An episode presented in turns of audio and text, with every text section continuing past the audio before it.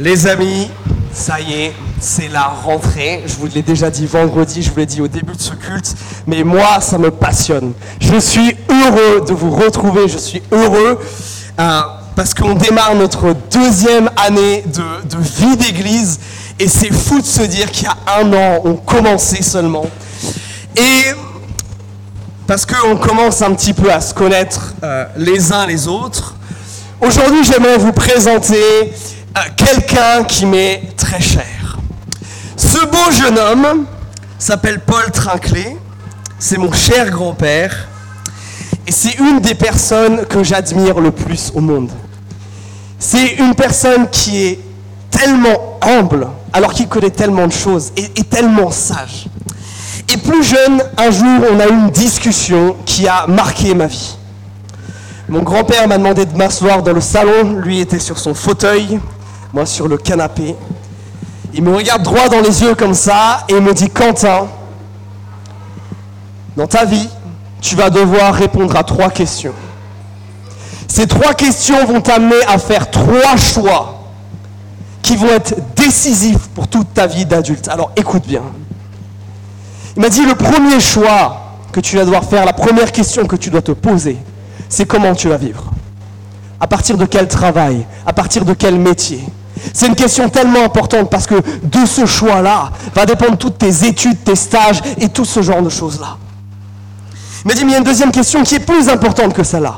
C'est avec qui te marieras-tu? Parce que de ce choix dépendent bien des moments de tristesse et de joie sur cette terre. Mais il m'a dit, mais il y a une question qui les dépasse toutes les deux. Une question qui conditionne même les deux questions précédentes et qui impactera ta vie d'adulte du tout au tout. Cette question, c'est qui dis-tu que Jésus est? Qui dis-tu que Jésus est? Et cet après-midi, je propose qu'on réponde à cette question. Qu'on se pose cette question. Parce qu'elle conditionne absolument tout le reste. Notre relation à Jésus, notre opinion sur Jésus, c'est ce qui change tout dans notre manière de vivre. Alors je vous propose de tenter d'y répondre, et je n'ai pas la prétention de pouvoir répondre à cette question à votre place. Par contre, j'ai l'urgence sur le cœur de vous mettre dans la position très inconfortable de devoir y répondre.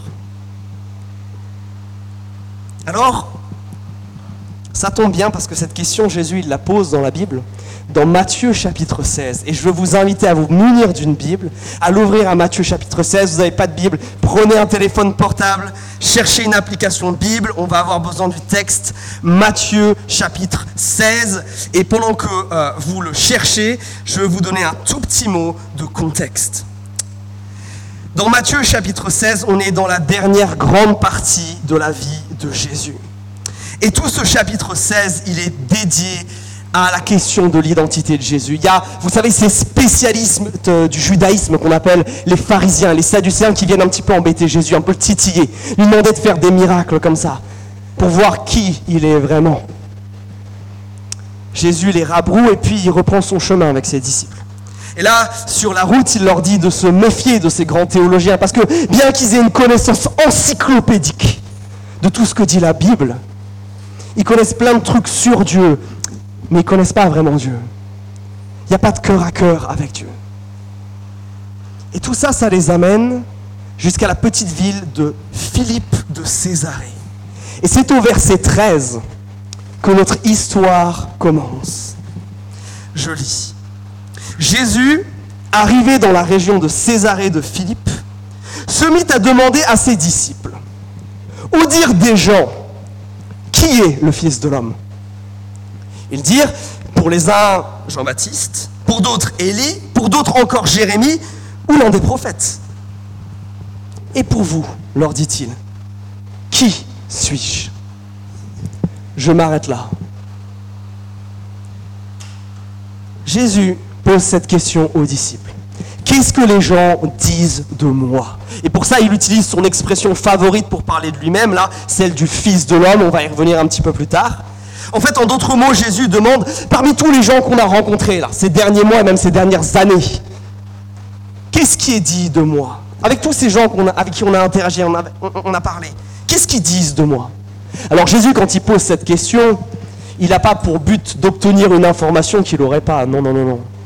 Cette question, elle a pour but de faire réfléchir les disciples. Parce que regardez au verset 15, immédiatement après, Jésus leur pose la question à eux. Le but là, c'est de les faire réfléchir.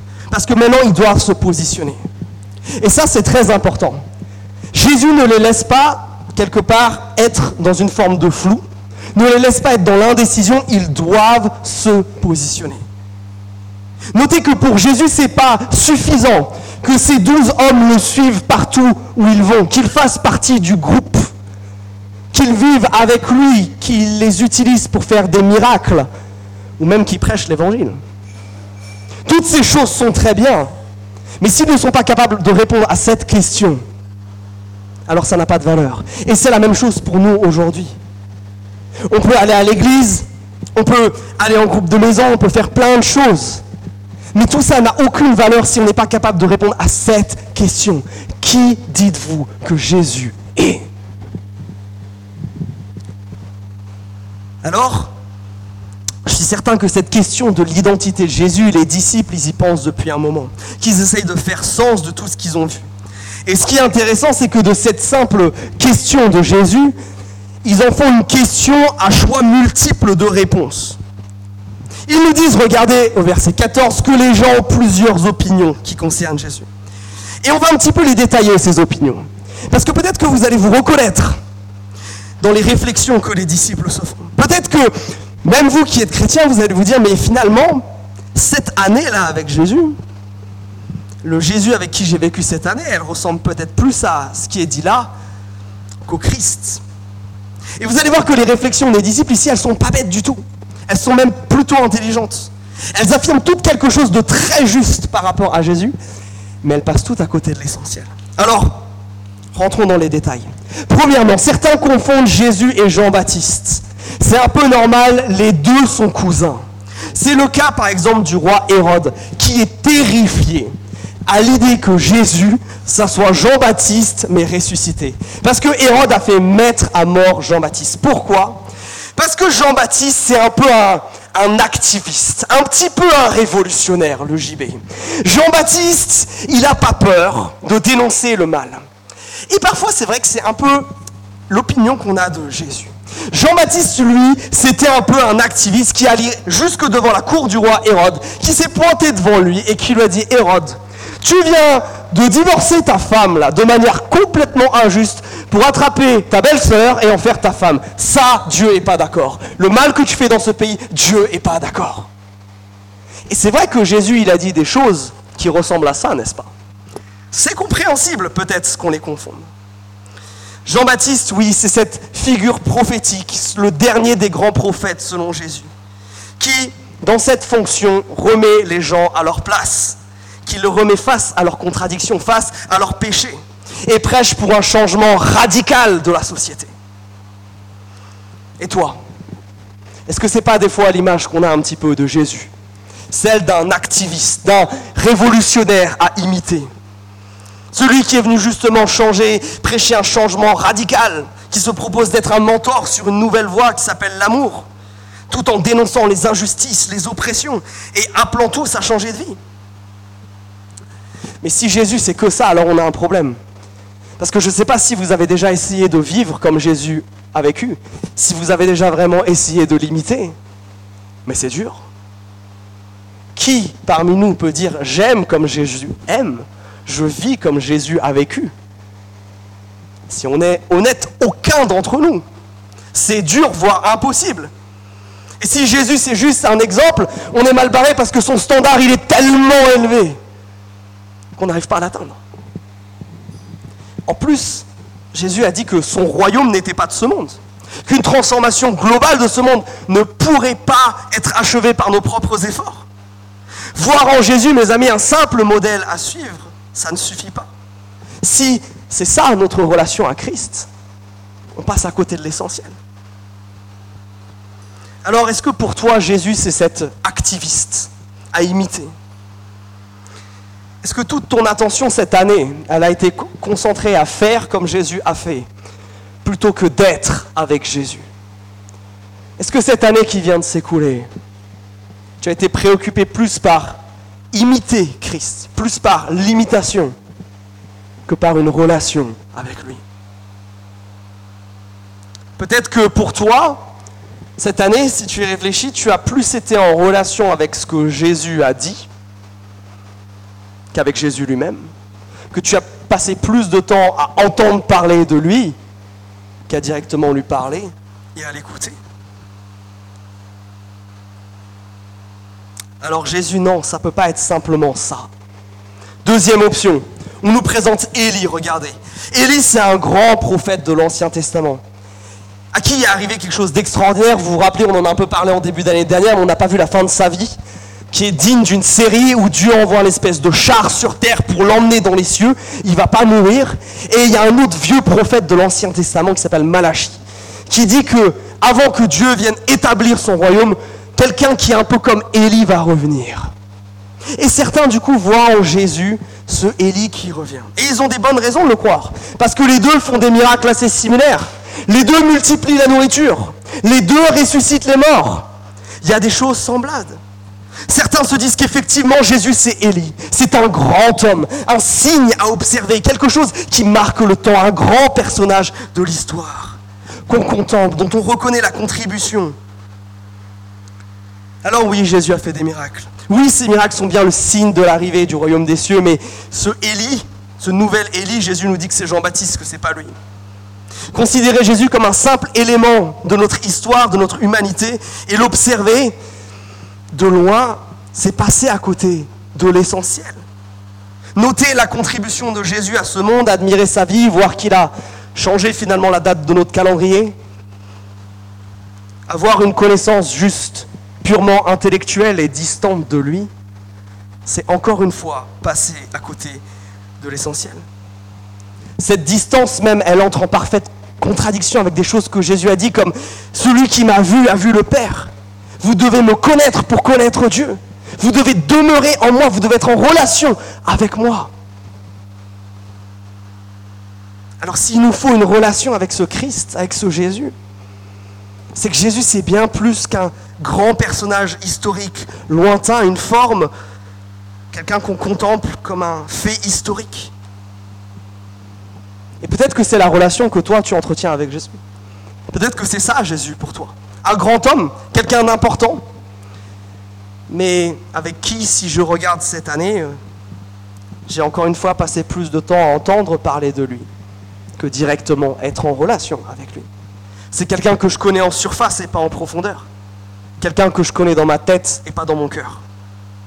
Quelqu'un que j'estime dans mes pensées, mais qui est loin loin dans le passé, loin dans les cieux. Alors ça ne peut pas être ça de nouveau. Troisième possibilité, on nous parle de Jérémie. Alors Jérémie, c'est intéressant qu'il soit mentionné. Jérémie, il a une histoire assez nulle. Parce que Dieu, quand il commence son ministère, il lui dit, tu vas parler et personne ne va t'écouter. Personne ne va croire à ce que tu as dit. Parce que tu vas mettre les gens face à leurs contradictions, tu vas annoncer le jugement à venir, tu vas crier aux gens de se repentir et ils ne vont pas t'écouter. Jérémie, c'est celui qui a dit arrêtez de regarder au péché des autres et commencez à regarder au vôtre. Parce que c'est cela qui attire la colère de Dieu et son jugement. Et c'est vrai que Jésus a aussi crié ça, a aussi dit repentez-vous. Que lui aussi, il a voulu nous amener à contempler la gravité de nos fautes, de nos manquements. Oui, lui aussi, il proclame que Dieu déteste le mal et qu'il va le détruire. Que le péché, c'est grave, c'est gravissime. Le mal que nous pensons, faisons et disons. Parce que c'est une rébellion contre Dieu. Alors oui, Jésus a bien des similitudes avec Jérémie. Mais s'il est seulement ce juge qui annonce le jugement, s'il est simplement ce, grand, terrifiant Dieu-là qu'on devrait craindre, il y a quelque chose qui manque. On a parlé de grâce, de pardon, de réconciliation, de, de paix, de pardon. Est-ce que vraiment, avec Christ, il n'y a qu'une relation de culpabilité et de jugement? Peut-être que c'est ça, toi, ton opinion de Jésus. Peut-être que c'était ça cette année avec Christ. Ce grand juge terrifiant par-dessus ton épaule, qui voit tout le mal que tu fais et tu en es terrifié. Ou tu es peut-être accablé par la culpabilité et la honte de tes péchés et de tes fautes passées. Et là aussi, il y a une distance parce que le sac de tes péchés, tu les traînes jusqu'à la croix, tu demandes pardon à Christ, mais aussitôt après, tu le remets sur tes épaules et tu vas porter ta honte tout seul. Peut-être que cette année qui vient de se passer, c'était ça pour toi. Une année de souffrance, de honte et de culpabilité. Une année où les mots grâce et amour sonnaient faux, comme un son distant, comme une forme floue. Alors, dernière possibilité qui nous est présentée ici. Un des prophètes. Si on ne peut pas l'identifier à un personnage précis, alors peut-être que c'est tout simplement un de ces grands hommes sages. Quelqu'un qui parle de la part de Dieu, quelqu'un qu'il faudrait écouter. Un prophète comme les autres, qui dit des choses sur Dieu, mais qui s'inscrit dans une grande lignée qui irait des rédacteurs des Védas, vous savez, ces textes de l'hindouisme, en passant par Moïse, Mahomet et qui sais-je encore aujourd'hui. Comme les autres, il détiendrait une partie de la vérité. Mais c'est en mettant un petit peu tout ensemble que nous ferions notre petite tambouille. On lui associerait un peu de New Age, un peu de développement personnel et un peu de psychologie. Et on arriverait à en faire quelque chose qui nous plaît. Mais ça, ça ne peut pas se marier avec le fait que Jésus dit qu'il est la vérité, que nul ne peut accéder au Dieu, à Dieu que par lui. C'est le seul chemin. Quand lui, il nous dit, vous pouvez avoir tout, tout pour la vie et tout pour la piété. Jésus dit des choses tellement fortes et tellement exclusives que ça ne peut pas être ça. Et peut-être que toi, c'est ça ta relation avec Jésus. Un sage parmi d'autres. Un sage qui a des choses intéressantes à dire, chez qui tu pioches ce que tu aimes bien et pour ta vie et tu rejettes ce qui te paraît trop extrême ou ce qui t'engage un petit peu trop. Peut-être que cette année qui vient de s'écouler pour toi, tu as fait ton marché. Parmi ce que Jésus a dit, gardant ce qu'il ce dit sur l'amour, parce que c'est quand même bien, sur le pardon, parce que c'est super. Et peut-être rejetant quand il nous appelle à mourir à nous-mêmes, à notre propre péché. Parce que ça, c'est peut-être un petit peu trop engageant. Alors c'est quoi ta relation avec Jésus? Est-ce qu'elle se résume derrière une de ces quatre propositions? Toutes touchent une partie de la vérité, mais toutes échouent misérablement. Parce que toute vérité est unique et il n'y a qu'une seule bonne réponse. Et cette bonne réponse, elle va nous être donnée, maintenant par l'apôtre Pierre. Reprenez le texte. Il va prendre la parole. Regardez verset 16. Simon Pierre répondit, Toi, tu es le Christ, le Fils du Dieu vivant. Jésus lui dit, Heureux es-tu, Simon, fils de Jonas, car ce ne sont pas la chair et le sang qui t'ont révélé mais mon Père qui est dans les cieux.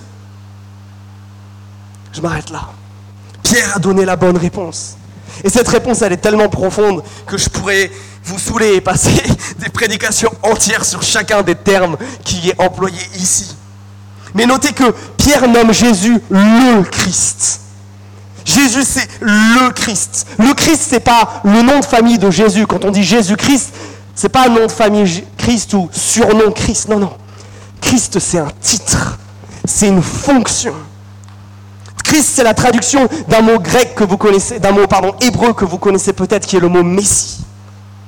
Et quand Pierre dit ça, regardez la réaction de Jésus au verset 17. Il éclate de joie en disant qu'il est Christ, le Fils du Dieu vivant. Jésus se réjouit. Cette expression, le Fils du Dieu vivant, c'est-à-dire celui qui agit par, pour et en accord avec la volonté du seul et de l'unique vrai Dieu. Mais qu'est-ce que ça veut dire, Christ? C'est un mot qui est tellement galvaudé. Pourquoi c'est si important? Pourquoi c'est ce mot-là qui met qui est une barrière, qui est une porte d'entrée, qui est le mot le plus important?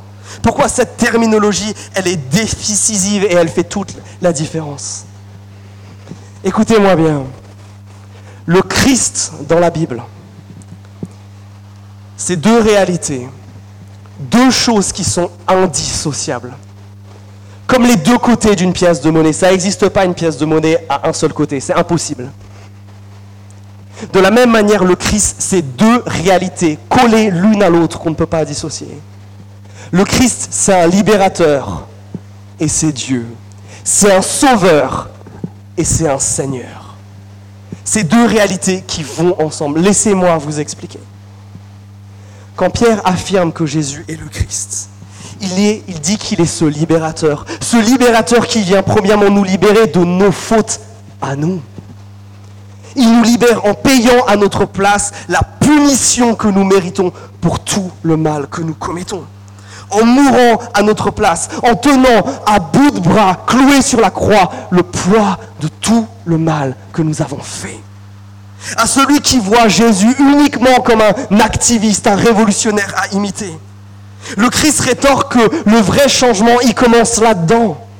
Que le vrai changement, il doit être intérieur avant d'être extérieur. Que tu ne peux pas apporter à ce monde, à ta famille ou à ta vie une transformation que tu n'as pas d'abord toi-même reçue.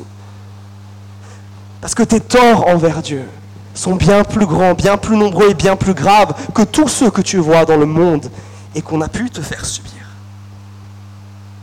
Et là où ta colère peut-être contre l'état des choses de ce monde, peut-être que dans cette colère, tu veux détruire le mal autour de toi. Tu, tu aspires à quelque chose de tellement fort et de tellement meilleur. Mais quand il voit le mal en toi, Christ ne veut pas te détruire. Il veut te transformer. Oh, il t'aime beaucoup trop pour vouloir te détruire. Christ préférera toujours ta transformation à ta destruction. Parce qu'il t'aime tellement. Il veut transformer les désirs de ton cœur. Il veut transformer tout en toi. Reconnaître Jésus comme Christ, c'est reconnaître, comme dit la Bible, que je suis pécheur, c'est-à-dire que je fais le mal. Et qu'en tant que tel, j'ai besoin d'un sauveur. Le problème, c'est que dans ce monde, bien souvent, on se prend pour des gens bien. Et si on veut un sauveur, on va plutôt le chercher en nous-mêmes et dans les autres.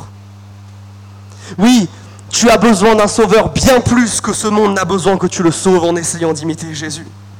Christ dit, te dit, le changement doit avoir lieu en toi avant d'avoir lieu dans ce monde. Si tu ne te reconnais pas pécheur, comme étant en état de détresse et ayant besoin d'un libérateur, alors non seulement tu n'arriveras jamais à imiter Jésus, mais ton opération de sauvetage de ce monde, de ta famille, de ta personne, échouera, et toi tu périras. À celui qui craint Jésus comme un juge, le Christ lui répond que justement, c'est parce qu'il ne veut pas que tu périsses, parce qu'il ne veut pas que tu meurs qu'il est venu, que la honte, la culpabilité et le péché peuvent être remplacés par la joie, par le pardon et par la grâce, par le fait d'être réconcilié avec Dieu. Christ dit, si toi tu te lamentes et tu pleures sur tes torts et tes péchés passés, si toi tu continues à t'appeler pécheur, lui te dit je suis mort pour que tu sois appelé saint, enfant de Dieu, parce que tu es aimé d'une manière que tu ne peux même pas comprendre. Oui, celui qui appelle Jésus son Christ doit impérativement arrêter de voir son identité et sa valeur au travers de ses péchés passés, au travers de sa honte et de sa culpabilité, mais au travers de l'amour infini que Dieu a pour lui, manifesté sur cette croix par ce sacrifice. Jésus est Christ, c'est-à-dire celui qui libère du péché premièrement en toi. Et pour ça, il faut que tu viennes à lui. Jésus ne va pas te forcer. Pour ça, il faut que tu viennes à lui, en contrition, en repentance. Si tu ne crois pas que tu as besoin d'être sauvé et d'être délivré du péché, alors je suis au regret de te dire que tu ne connais pas Christ pour qui il est. Alors tu ne fais pas partie de son Église. Alors c'est grave. Mais aujourd'hui peut encore être le jour du changement pour toi. Je vous ai dit le Christ, ces deux réalités qui sont collées. Quelqu'un qui veut nous libérer, quelqu'un qui veut nous sauver du péché. Je vous ai dit qu'il y a une deuxième réalité qui est collée à celle-ci. Et Jésus l'a introduit au verset 14. cette fameuse expression-là un peu bizarre, celle du Fils de l'homme. En disant cela, Jésus y fait une référence. Une référence à l'Ancien Testament à un autre vieux prophète. On va quasiment tous les, en parler aujourd'hui. Le vieux prophète Daniel, qui au chapitre 7 de son livre voit dans une vision quelqu'un qui est comme un homme, mais qui tout d'un coup arrive sur les, les nuées et s'approche de Dieu. Et on dit qu'à cet homme, on va donner le règne, la puissance et la gloire que à cet homme-là, eh ben, il va avoir un règne, un royaume qui n'aura pas de fin, que toute la terre va se mettre à le servir. Et, et ce texte-là, il fait des nœuds au cerveau aux juifs de toutes les générations. Parce que là, on voit un homme à qui on donne des prérogatives divines. Et ça ne peut pas marcher, ça. Mais Jésus, justement, utilise cette expression, ce titre, pour nous rappeler une chose, c'est qu'il n'est pas qu'un homme, il est vraiment Dieu. Et c'est ce que toutes ces quatre conceptions loupent de manière flagrante, c'est que Jésus est Dieu. Il n'est pas qu'un homme. Jésus est Dieu, le Seigneur à qui je me soumets. Et la notion de Dieu dans la Bible, elle est beaucoup plus forte que celle qu'on peut croire et, comprendre aujourd'hui. Bien souvent pour nous, un Dieu, c'est quelqu'un de lointain en qui on croit ou on ne croit pas. Mais dans la Bible, mon Dieu, c'est celui à qui je me soumets. C'est celui qui dirige.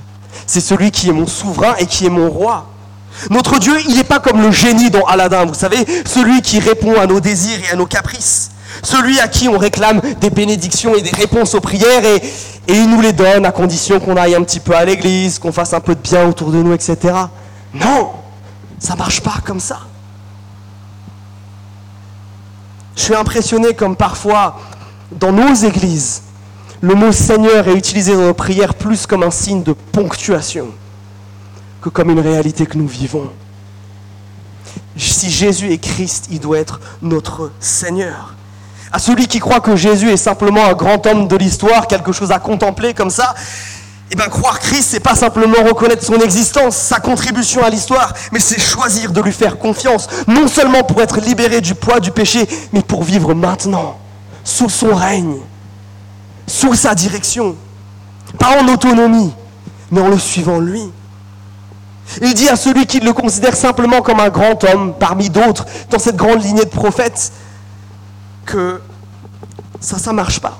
Il n'y a qu'un seul qui peut être Seigneur. C'est exclusif. Il n'y a pas d'autre option.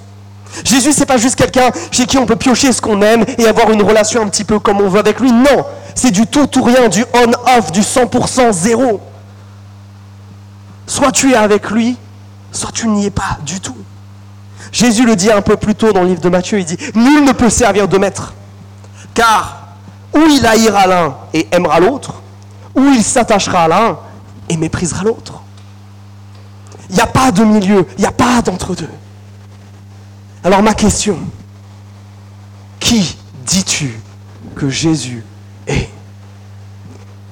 Est-ce qu'il est le Christ dans ta vie? Est-ce qu'il est le Sauveur? Ou est-ce que cette année, ton Sauveur, ça a été toi-même?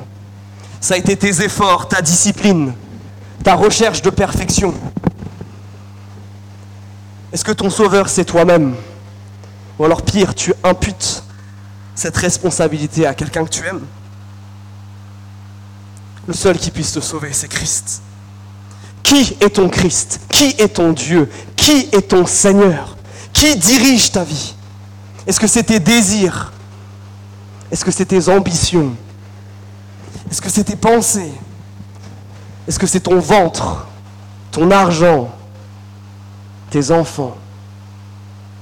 Qui dirige Qui met les priorités Les amis, c'est tellement important cette question-là. C'est tellement important, surtout maintenant à la rentrée, de se la poser. Qui va être le chef de notre année? Qui va être notre Christ? Parce que si nous déclarons que Jésus est Christ, alors la vie, elle change. La vie, elle change du tout au tout alors nos péchés sont pardonnés. Alors il y a quelque chose de grandiose qui se produit. On peut avoir enfin une relation avec Dieu. Et il se passe quelque chose en un instantané qui est tellement puissant. Mais ce n'est pas tout. C'est que le début d'une grande aventure que Jésus va maintenant décrire à Pierre. Et pour ça, il faut qu'on reprenne le texte. Regardez. Verset 18. Jésus dit, moi je te dis, tu es pierre, et sur cette pierre je construirai mon église, et les portes du séjour des morts ne prévaudront pas contre elle. Je te donnerai les clés du royaume des cieux. Ce que tu liras sur la terre sera aussi lié dans les cieux, et ce que tu délieras sur la terre sera délié dans les cieux. Alors il recommanda aux disciples de ne dire à personne qu'il était le Christ. On a des paroles un peu énigmatiques ici. Mais Jésus dit ceci à Pierre. Jésus donne à Pierre une nouvelle mission dans la vie. une nouvelle mission et une nouvelle autorité. Regardez le verset 19. Cette nouvelle mission, on va la décortiquer en détail. Il y a cette histoire de d'ouvrir là, d'avoir les clés du royaume des cieux. Et cette nouvelle mission, regardez la suite du verset 19, elle est accompagnée d'une nouvelle autorité, celle de lier et délier des choses. Alors ça, c'est du langage un peu compliqué, mais on va le décrire. Jésus dit à Pierre qu'il va avoir pour mission d'ouvrir le royaume des cieux. Cette mission et cette autorité, il va la partager entre autres avec les autres apôtres et le reste des chrétiens. Ça vous concerne. À partir de Matthieu chapitre 18, on sait que ce n'est pas que pour Pierre. Mais cette mission-là, c'est quoi? Cette mission, c'est d'amener d'autres à connaître Jésus, d'autres à être pardonner, d'autres à découvrir que Jésus est le Christ, d'être des disciples de Dieu qui font d'autres disciples pour sa gloire et sa gloire seule. C'est ça, cette mission. C'est ça, tu dois ouvrir, Pierre, le royaume des cieux aux autres. Et c'est vrai que historiquement, eh ben, c'est Pierre qui a ouvert un peu la voie. On l'a vu en Actes chapitre 2, c'est le premier à ouvrir le royaume des cieux aux gens de Jérusalem. En Actes chapitre 8, qu'on verra l'été prochain, c'est lui qui va l'ouvrir en premier aux Samaritains et en Actes chapitre 10 au reste du monde, dans la personne de Corneille. Mais après lui, tous les chrétiens, tous les apôtres se sont emparés de cette mission, de faire connaître Christ partout. Cette nouvelle mission, ce n'est pas une option tous ceux qui disent que Jésus est leur Christ et leur Seigneur ont cette mission d'emmener d'autres à confesser Jésus comme le Christ, le Sauveur et le Seigneur. Et quand Jésus donne une mission, quand Jésus donne une responsabilité, Jésus donne toujours une autorité qui va avec ça. Cette nouvelle mission, elle s'accompagne d'une autorité particulière qui nous est donnée. Et elle nous est donnée parce qu'on proclame un message. Un message qui est absolument puissant. Un message qui a justement le pouvoir de sceller le destin de quelqu'un. Un message qui a le pouvoir, comme le dit le texte, de lier la vie d'une personne sur la terre comme dans les cieux. Ce n'est pas quelque chose qu'on peut choisir nous-mêmes, attention. On n'a pas d'autonomie par rapport à ça. Ce message, il nous est donné. Ce message, c'est celui-ci.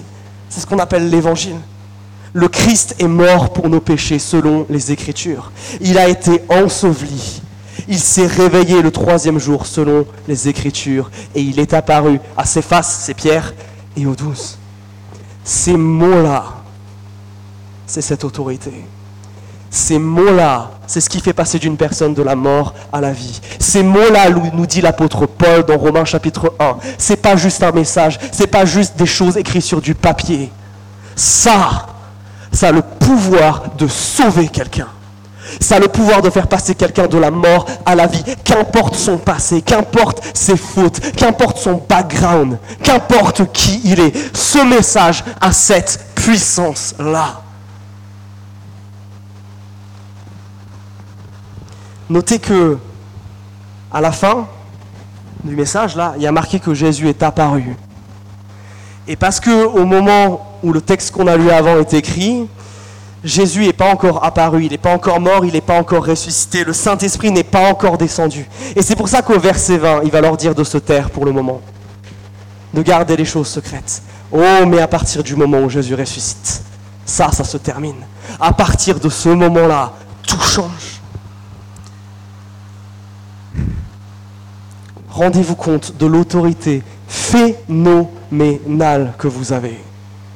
Vous possédez un message qui peut changer des vies.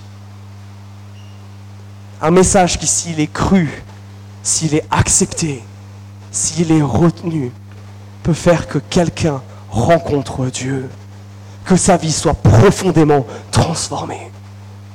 C'est absolument incroyable. Mais cette autorité, elle n'est pas uniquement vis-à-vis des cieux, pas vis-à-vis que de ce qui est bien et ce qui est haut. Elle concerne aussi ce qui est en bas et ce qui n'est pas bien. J'ai squeezé, j'ai sauté le verset 18. Il faut qu'on y revienne. Parce que Jésus dit quelque chose de particulier par rapport à ça. Il nous dit qu'on a aussi une autorité particulière par rapport au monde spirituel mauvais. Christ dit que qu'importe ce que Satan ou ses légions tenteront de faire pour casser son Église, casser nous, il n'y arrivera pas. Vous vous rendez compte de ça? Satan, celui qui a corrompu l'humanité, celui qui a fait que, que Cain tue son frère Abel, celui qui a mis dans le cœur de Judas de trahir Jésus, celui-là même qui est le pire du pire, ne pourra pas détruire l'Église de Jésus-Christ. Waouh Et même s'il parvenait, parce que certains de nos frères et sœurs dans d'autres pays payent le prix fort pour leur foi, s'il parvenait même à les tuer, oh, il n'arriverait pas à les enfermer dans la mort, parce que si Christ est ressuscité, nous ressusciterons nous aussi. L'histoire de l'Église nous prouve qu'à chaque fois que l'Église a été sur le point d'être détruite, ce qui en a suivi, c'est un réveil sans précédent. Mes amis, rendez-vous compte. Mais je suis effaré par le nombre de chrétiens qui ont plus peur de ce monde spirituel mauvais qu'ils ne craignent Dieu. Je suis effaré par le nombre d'entre nous qui avons peur de proclamer ce message qui donne la vie, alors que Christ nous dit qu'on ne peut pas échouer, que son Église ne peut pas être arrêtée. Vous savez, dans l'écriture, quand il y a une rencontre entre Jésus et le monde spirituel, ça se passe comme ça. Les démons réalisent qui est Jésus et ensuite ils tremblent. L'épître de Jacques nous dit que le monde spirituel mauvais, juste en sachant que Dieu existe, tremble de peur. Philippiens chapitre 2, dans cet épître, Paul nous rappelle que tout dans les cieux plie le genou devant Jésus-Christ. Mais nous, on reste parfois terrifiés par ce monde-là, terrifiés par nos propres péchés, terrifiés parce qu'on croit que Satan va réussir à détruire cette Église, l'Église de Jésus. Et je crois que c'est particulièrement important pour nous d'entendre ça. Nous qui sommes une Église, un bébé encore, on va fêter nos un an d'existence la semaine prochaine. Satan ne peut pas casser vertical. Il n'en a pas le pouvoir. Est-ce que vous vous rendez compte de ça? Ça ne veut pas pour autant dire qu'il est inactif. Ça ne veut pas pour autant dire qu'il est impuissant. Et ça, ça nous rappelle, mes amis, que dans cette vie, nous sommes en guerre. Jésus veut sauver des gens. Jésus veut amener des gens à le trouver, à être radicalement transformés. Et il y en a un qui ne veut pas ça. Et que nous, on est sur terre un petit peu au milieu entre tout ça. En luttant pour notre roi, pour que des gens connaissent Jésus. Pour que des gens connaissent la grandeur et la beauté d'être aimés par Jésus-Christ. Mais vous savez, j'ai dit que Satan n'était pas inactif. Parce que comme il est perdu à la croix, comme il est plus faible, s'il ne peut pas attaquer l'Église de manière frontale, alors il ruse. S'il ne peut pas détruire, alors il fait deux choses. Il distrait. Et vous connaissez le deuxième? Et il décourage. Il distrait et il décourage. Il nous distrait de nos priorités, de notre obéissance à Christ, du fait de le considérer comme notre Seigneur, de remettre cette mission au cœur de nos priorités. Voilà de quoi il nous distrait. Et parfois c'est particulièrement subtil, parce qu'il nous fait passer d'autres choses qui sont importantes et qui sont bonnes avant celles-ci. Notre travail, notre famille, certains de nos rêves. Et ça c'est tellement subtil. Parfois il nous cherche à nous distraire en nous faisant croire que en nous faisant chercher la nouveauté, la dernière stratégie à l'œuvre pour que l'Église soit cool, ou la dernière méthode d'évangélisation, plutôt que de proclamer avec courage le message qui depuis 2000 ans transforme des vies. Alors ça nous pose la question. Si nous appelons Jésus notre Christ, quel est notre engagement dans son Église? Est-ce qu'on vit cette mission? Mes amis, l'Église de Jésus n'a jamais eu autant besoin de vous que de maintenant. Ça nous amène à nous rappeler de à quoi accordons-nous ce que j'appelle nos trois T, notre temps, nos talents et notre trésor. Est-ce qu'on les utilise seulement pour se bâtir un petit royaume sur terre ou pour que le royaume des cieux avance, pour que le royaume des ténèbres perde et que Jésus gagne? Si Satan ne peut pas nous distraire, alors il va nous décourager par le mensonge. Vous savez, en, se faisant plus fort qu'il est, en roulant des mécaniques comme ça. En nous faisant croire qu'il est beaucoup plus puissant qu'il est, qu'on n'y arrivera pas, qu'on est trop faible ou pas assez équipé, que les Français n'ont pas envie de connaître Jésus, qu'on est trop dur de la feuille par rapport à ça, pour entendre l'évangile, ou que Dieu ne voudrait pas sauver certains et qu'il en préférait d'autres. Mes amis, ces paroles viennent directement de la bouche de l'enfer, pas de l'Esprit de Dieu. Alors peut-être qu'après tout ça, ça a fait comme un coup, de poing là. Peut-être que vous vous sentez remué, faible, peut-être découragé, abattu pour certains ou fatigué. C'est une très bonne chose. Parce que là, vous êtes dans la position parfaite. Celle où on va arrêter de faire nous-mêmes et on va choisir de dépendre de Dieu. Celle où on va se baser sur les promesses qui nous sont faites dans ce texte et arrêter d'essayer par nous-mêmes. Chers amis, je vous encourager cette année à retourner au combat, à vous battre pour la plus belle et la plus grande des choses, l'évangile de Jésus-Christ. La seule chose qui mérite qu'on y verse de la sueur, du sang et des larmes. Mais une chose qui est tellement belle dans ce texte et que je ne vous ai pas dit, c'est que Jésus, quand il prononce ces mots, vous avez vu au verset 13, on nous dit où c'est. Il est à Césarée de Philippe, une petite ville qui est au pied d'une montagne qu'on appelle le mont Hermon. Et cette montagne, elle est connue parce qu'elle a des caves. Des caves dans lesquelles on a instauré des, des sanctuaires pour divers dieux et autres divinités. Ces caves, elles sont réputées pour être des lieux occultes, des espèces de ponts entre le monde terrestre et spirituel. En fait, ce sont les portes dont on nous parle au verset 18. Rendez-vous compte que Jésus est en train de dire, presque de manière provocante à ce monde spirituel, vous ne pourrez pas battre mon Église. Mon Église, tant qu'elle est attachée à moi, vous ne pourrez rien contre elle. Incroyable avec autorité devant ses portes, il proclame que son Église, elle ne va pas seulement résister à ce qui sort de ses portes, mais elle va charger à l'intérieur. Que son Église, elle ne peut pas être arrêtée. Oh, elle ne va pas conquérir le mal par des choses mystiques, floues, des rituels ou en chassant des démons à tout coin de rue. Non, mais en proclamant l'Évangile. La chose qui retourne des cœurs, qui transforme des vies, qui libère les captifs.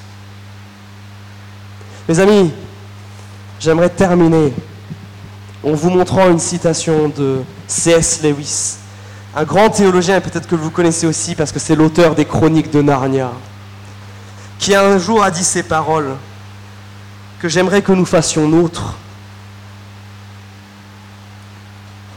Mon espoir, c'est qu'à ma mort, l'enfer tout entier se réjouisse, car je ne serai plus là pour le combattre. Waouh Quelle grande aspiration oui, mes amis, que l'enfer pousse un soupir de soulagement quand vous et moi nous quitterons cette terre pour rejoindre notre patrie céleste.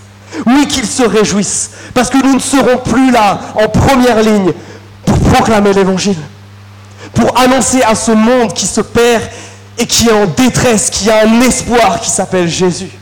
D'annoncer à ceux qui sont perdus dans cette vie qu'il y a une grande mission qui les attend d'annoncer à ceux qui ont été anéantis par la vie, par la dureté de cette vie et par le poids de leur culpabilité, qui peuvent être pardonnés et qui peuvent être restaurés.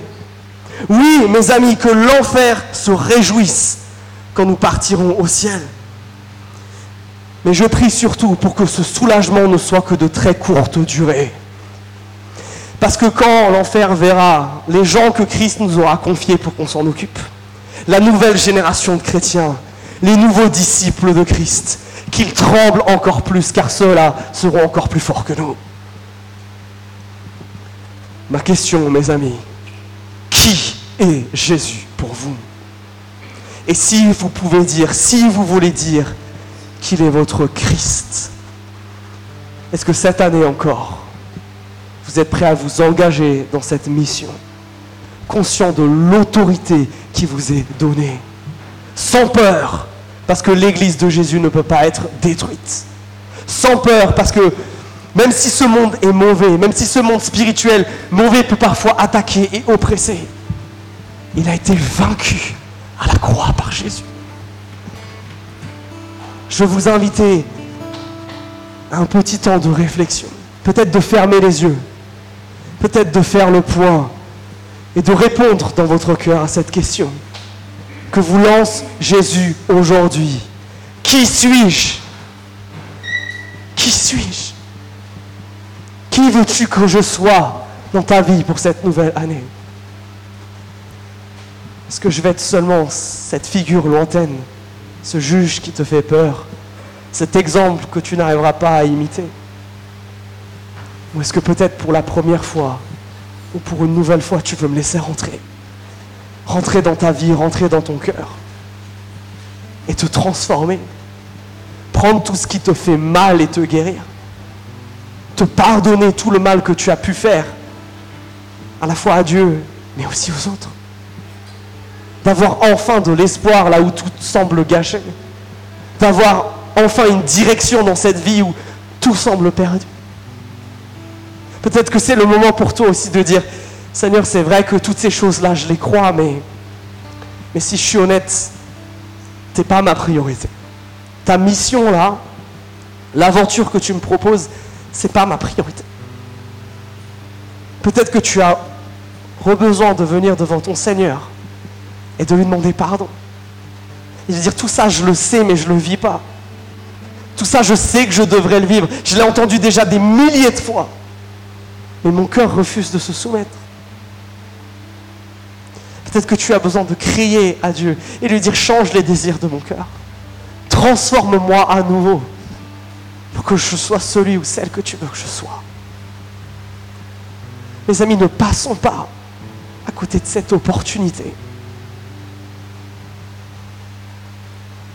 Alors, pour tous ceux d'entre vous qui veulent prendre un nouveau départ en cette rentrée, peut-être le premier de votre vie, ou peut-être pour la xème fois, je vous propose d'entonner le chant suivant. On va se rappeler que Jésus est le Christ, que Jésus nous aime, qu'il n'a pas voulu les cieux sans nous alors qu'il est venu nous chercher sur cette terre. Que son, nom, il est tellement grand, il est tellement majestueux, il est tellement beau qu'il n'y a rien qui peut l'arrêter. Qu'il est victorieux au-dessus de toutes nos détresses, au-dessus de tous nos combats, au-dessus de tout ce qui est dur dans cette vie. Je vous propose de vous approcher avec foi de ce Jésus-là. Amén.